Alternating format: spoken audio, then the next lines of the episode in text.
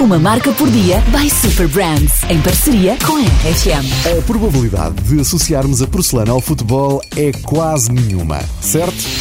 Contudo, não deixa de ser interessante que a história da modalidade começa em Portugal no final do século XIX, mais precisamente em 1886, através dos bisnetos do fundador da Vista Alegre. É curioso, não é?